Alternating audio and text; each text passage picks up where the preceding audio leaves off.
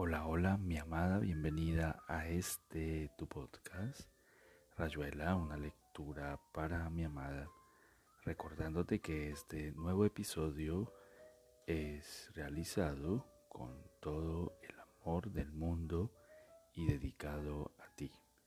Hoy continuaremos con la lectura de un nuevo relato del libro de Cortázar llamado 62 Modelo para Armar. Te amo, te amo con todo mi ser y todo mi corazón. Continuación de 62 Modelo para Armar de Julio Cortázar.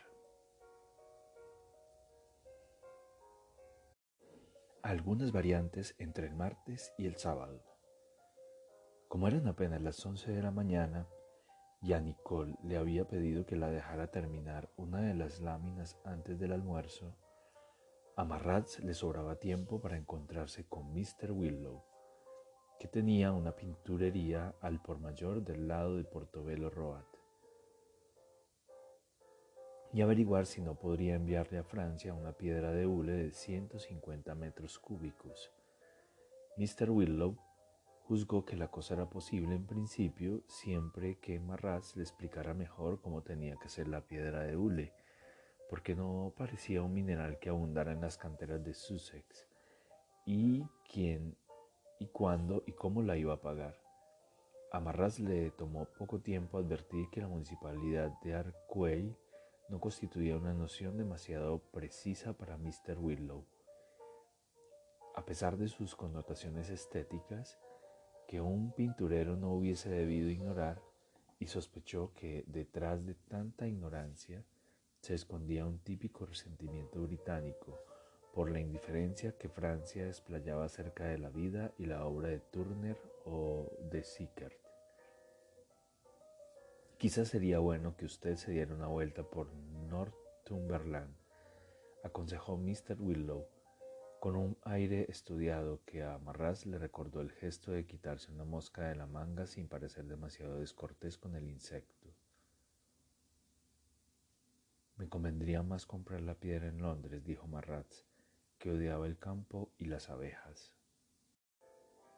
Por esas piedras no hay como Northumberland, y yo puedo darle una presentación para un colega que en un tiempo le vendía materiales a Archipenko y así y a Sir Jacob Epstein. Me sería difícil viajar ahora, dijo Marraz. Tengo que quedarme en Londres a la espera de que se resuelva un problema en un museo. ¿Por qué no le escribe a su colega y averigua si tiene piedras de hule y si puede enviar una a Arcueil? Desde luego, dijo Mr. Willow, que parecía pensar lo contrario. Me daré una vuelta la semana que viene. Ah, ya que estamos, conoce el superintendente del Code Institute. Oh sí, dijo Mr. Willow. Precisamente es un pariente lejano de mi mujer. El mundo es pequeño, pensó Marraz con más delicia que sorpresa. Harold Haraldson, un expintor de naturalezas muertas, escandinavo por la rama paterna, perdió un brazo en la Primera Guerra, un tipo excelente. Nunca pudo acostumbrarse a pintar con la mano izquierda. Curioso que un hombre pueda hacer solamente su mano derecha para algunas cosas, ¿verdad? En el fondo creo que encontró el gran pretexto para colgar la paleta. Nadie le hacía caso. Insistía en amontonar zapallos en sus cuadros. No es un tema que halague. Entonces Sir Winston le nombró, lo nombró superintendente y ahí hace maravillas con la pintura de los demás. ¿A usted le parece que en realidad somos dos, el de la izquierda y el de la derecha? Uno útil y el otro inservible. Es una cuestión sutil, dijo Marraz. Habría que explorar más a fondo la noción del hombre microcosmo. Y yo, con esta preocupación de la piedra de hule. En todo caso, es el superintendente, dijo Mr. Willow. Pero si usted quiere verlo por lo de, la lo de la piedra, le prevengo que entre sus funciones no figura la de... De ninguna manera, dijo Marraz. Lo de la piedra me lo va a arreglar usted con su colega de las montañas, estoy seguro. Simplemente me alegro de haberle preguntado por él y que resulte ser un pariente suyo, porque simplifica mi deber. Dígale, articuló distintamente Marras, que tenga cuidado. Cuidado, dijo Mr. Willow, poniendo por primera vez un cierto contenido humano en la voz. De lo que siguió, solo las palabras de Marras tenían algún interés. No es más que una presunción. Estoy solo de paso en Londres y no creo ser el más indicado para una conversación escuchada por casualidad en un pub. Hablaban en italiano, es todo lo que puedo decirle. Prefiero que no mencione mi nombre, usted puede decírselo directamente como pariente. De nada, no faltaba más. Más tarde, después de una interminable caminata por el Strand basada en el cálculo hipotético del número de gnomos que le faltaba pintar a Nicole, se concedió el lujo de admitir con una satisfacción de electricista que el inesperado parentesco de Harold Harrelson y Mr. Willow había cerrado eficazmente uno de los contactos del circuito. Las primeras soldaduras habían estado aparentemente desprovistas de toda relación entre sí, como ir uniendo piezas de un mecano sin proponerse ninguna construcción en particular. Y de golpe. Pero eso no era tan nuevo entre nosotros cuando se lo pensaba un poco. La piedra de hule llevaba a Mr. Willow y este a Harold Harrelson, que a su vez conectaba con el retrato del Dr. Leesons y los neuróticos anónimos. A mi paredro, una cosa así le hubiera parecido natural, y probablemente también a Juan, que tendía a verlo todo como en una galería de espejos, y que por lo demás ya debía haberse dado cuenta de que Nicole y yo habíamos entrado a formar parte, desde una tarde en una carretera italiana, de ese calidoscopio que él se pasaba la vida queriendo fijar y describir en Viena. Sí estaba en Viena, pero debía estar porque Nicole había recibido una postal de Tel tres días antes. Andaba por Viena y se estaba metiendo como siempre en historias absurdas, aunque poco derecho tenía yo a decir eso de Juan a menos de media hora de mi conversación con Mr. Willow y la noticia sobre la especialista en botánica que se pasaba las tardes estudiando el tallo del Hermadictilus tuberosis. En Viena, podría ocurrir que Juan tuviera tiempo sobrado para pensar en nosotros, en Nicole, perdida en algo que ni siquiera era un abandono porque nadie la había abandonado, y en mí tomándome ahora esta cerveza tibia y preguntándome qué iba a hacer, qué me quedaba por hacer. Con un dedo libre, pues los otros se dividían entre el vaso y el cigarrillo, Marraz dibujó una especie de topo con espuma de cerveza y lo vio disiparse poco a poco en el mantel de plástico amarillo. Sería tan simple si él la quisiera, pensó retocando la barriga del topo. También Juan podía estar pensando alguna cosa así. La rosa del calidoscopio se hubiera fijado graciosamente, con su aburrida simetría inevitable, pero nadie podía ser y quitar a la vez una astillita azul o una cuenta púrpura. Se agitaba el tubo y la figura se armaba por su cuenta, ya no se podía hacer a la vez la mano y la figura. Quizá, pensó Marras, empezando otro dibujo, todavía se pudiera confiar en algún juego de fuera, algo al margen de sentimientos y voluntades, y en todo caso nadie le quitaba ahora la sardónica diversión de pensar en la cara de Harold Harrison cuando recibiera la segura y casi fatal llamada telefónica de Mr. Willow. Entrenémonos, pensó Marraz mirando el reloj que marcaba el último gnomo de Nicole en el Gresham Hotel. No hagamos como ella, inmóvil en su silla, dejándose usar por lo que le ocurre, astillita azul en la rosa de Juan. Muy pronto, por desgracia, uno de los tres hará lo convencional, dirá lo que hay que decir, cometerá la tontería estatuida, Se irá o volverá o se equivocará o llorará o se matará o se sacrificará o se aguantará o se enamorará de otro o le darán una beca a Guggenheim. Cualquiera de los pliegues de la gran rutina. Y dejamos de ser lo que fuimos. Nos volveremos la masa bien pensante y bien actuante. Mejor entrenarse. Hermano, en juegos más dignos del ocio del artista. No hay más que imaginar la cara de Harold Harrelson en ese mismo momento. Se reforzarán las guardias. Usted no se mueve de la sala 2. Pondremos células fotoeléctricas y hay que pedir créditos. Hablaré con Scotland Yard. Me subirá la presión.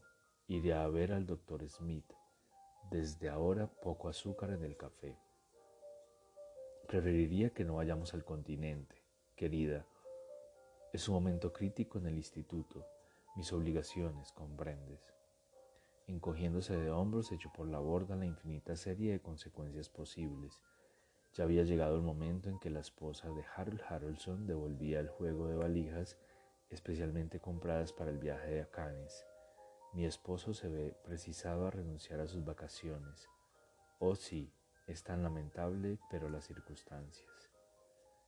Y caminó hacia el hotel con la idea de buscar a Calac y a Polanco para que almorzaran con él.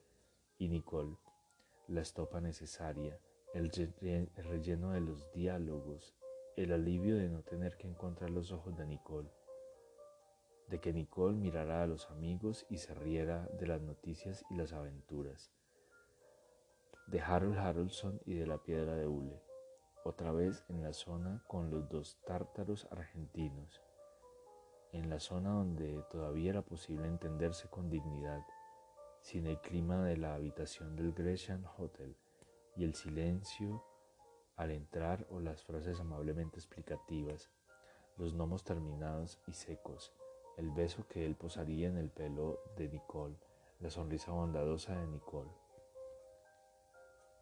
No me acuerdo demasiado bien de cómo llegué hasta el canal Saint-Martin. En taxi, quizá. En algún momento sé que tomé un taxi y pedí que me llevara a la Bastilla. Desde ahí pude caminar hasta la República. En todo caso, recuerdo que anduve un rato bajo la llovizna, que el libro de Butor se fue mojando hasta que lo abandoné en un portal y que al final dejó de llover y yo fui a sentarme en uno de los bancos escondidos detrás de las rejas y los setos de las compuertas del canal.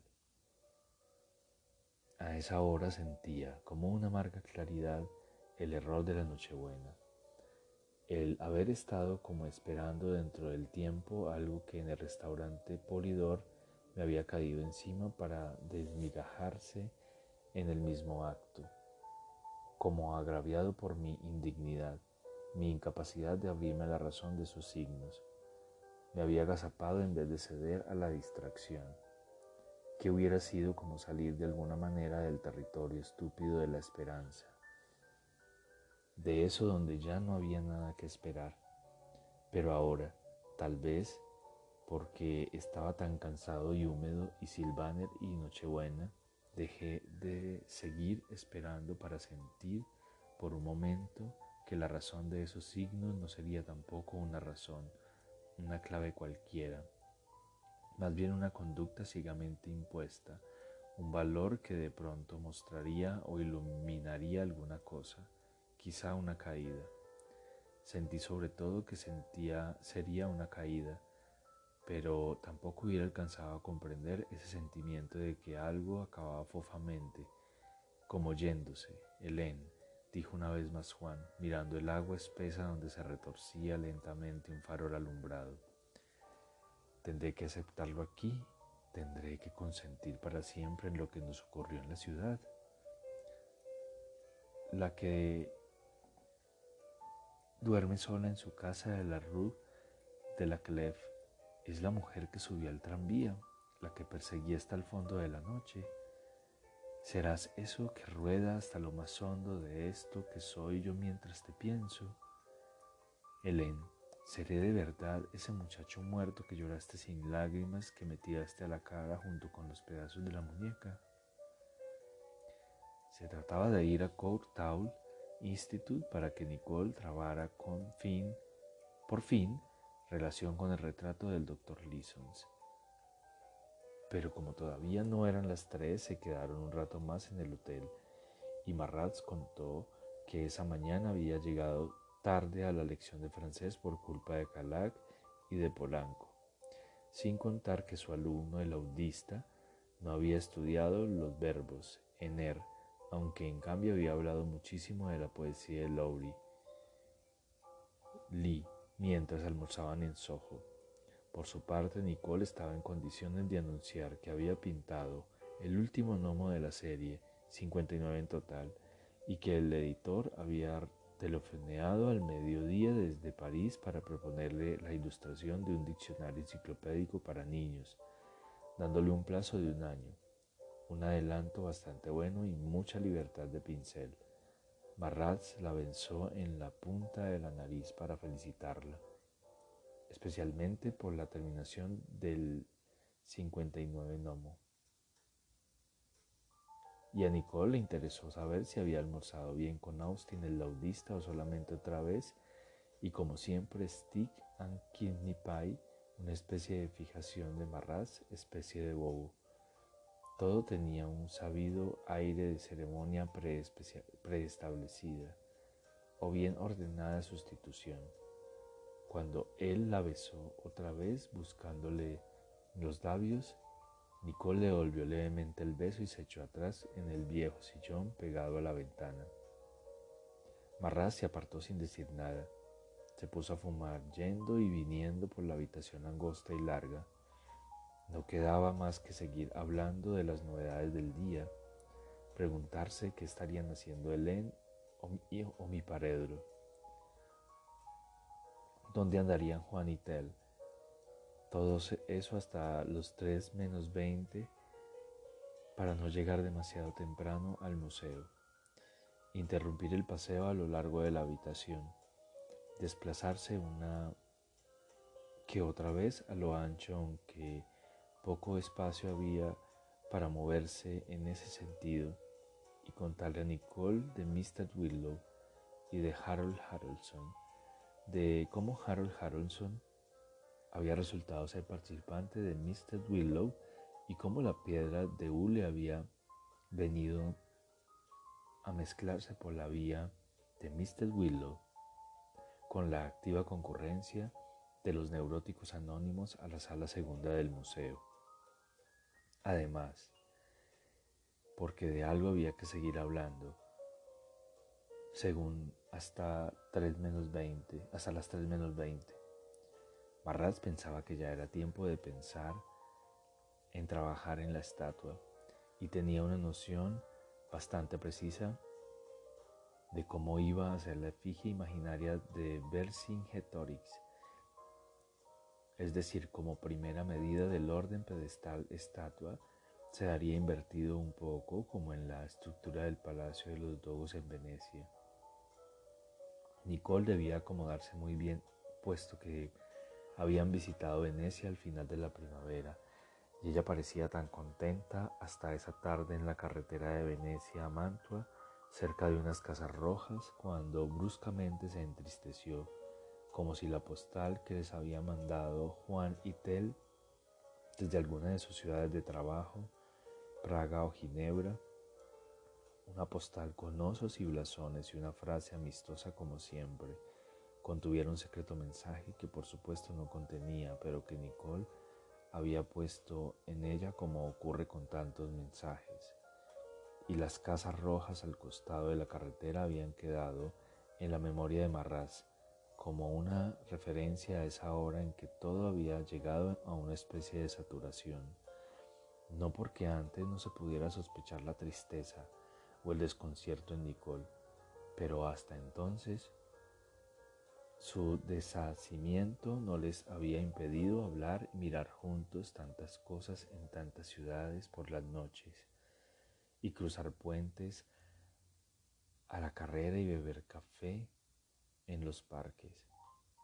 De manera que para volver a Vercingetorix, la estatua invertiría radicalmente los elementos tradicionales y esa innegable novedad plástica y visual expresaría, según estaba convencido Marratz, una concepción dinámica del héroe galo, que parecería así surgir como un tronco de la tierra, en pleno centro de la plaza de Arcuel, sosteniendo con ambos brazos, en vez de la espada y el escudo infinitamente estúpidos y favorecidos de palomas, la parte más voluminosa de la piedra de hule, trastocándose así de paso en términos escultóricos la tradicional, desproporción entre la parte sumergida y la visible de un iceberg, que a Marratz le había parecido siempre un símbolo de la peor insidia natural. De manera que aunque en iceberg y el oro de Alesia tuvieran muy poco en común, el inconsciente colectivo no dejaría de recibir el choque por vías subliminales a la vez que en el plano estético. Se tendría la grata sorpresa de asistir a una estatua que alzaría contra el cielo lo más pesado y aburrido de sí misma, la materia cotidiana de la existencia, proyectando el basamento fecal y lacrimoso hacia el azul en una transmutación genuinamente heroica.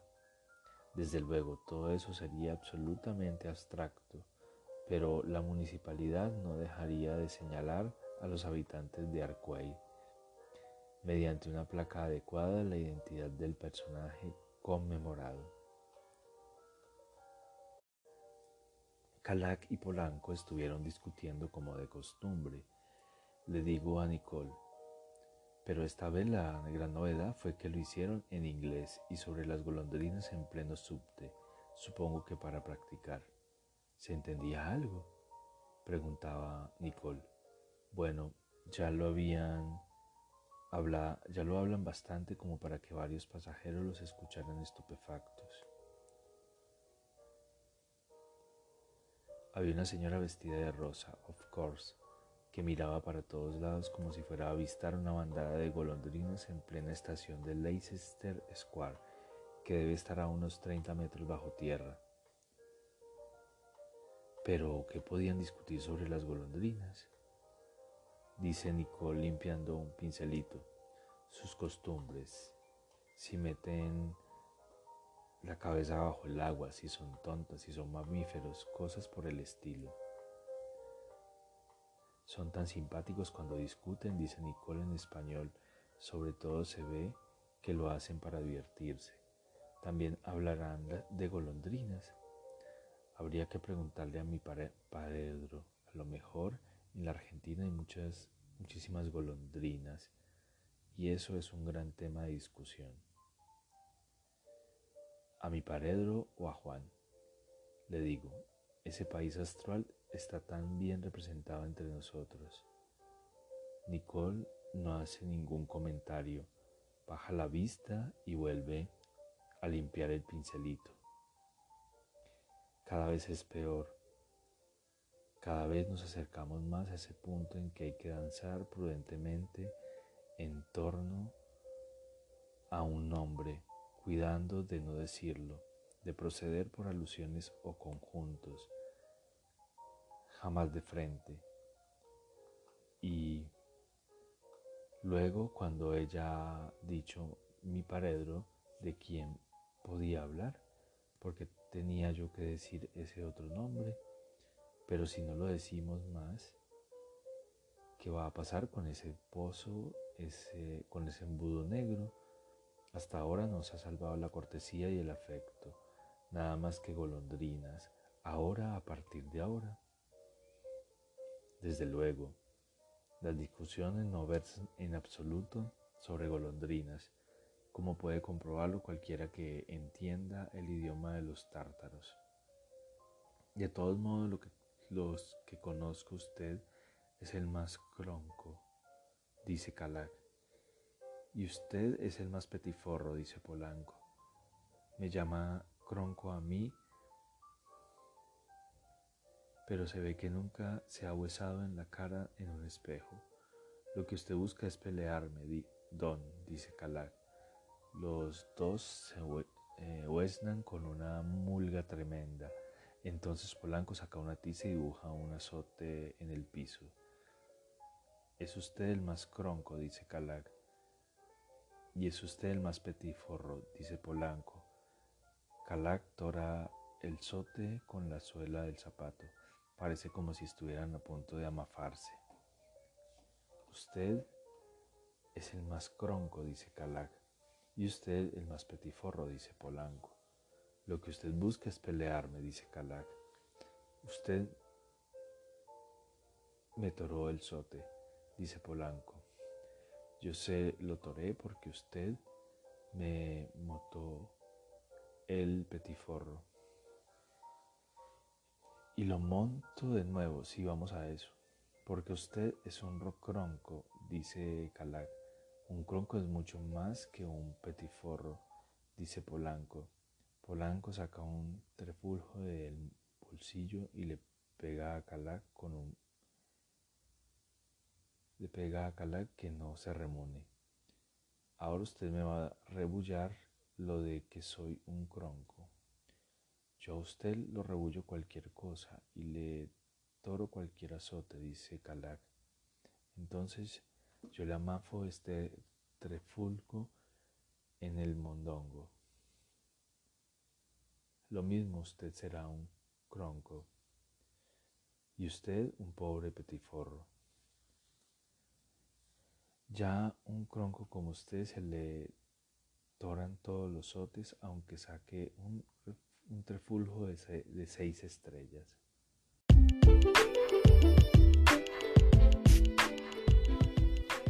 Y aquí termina Rayuela.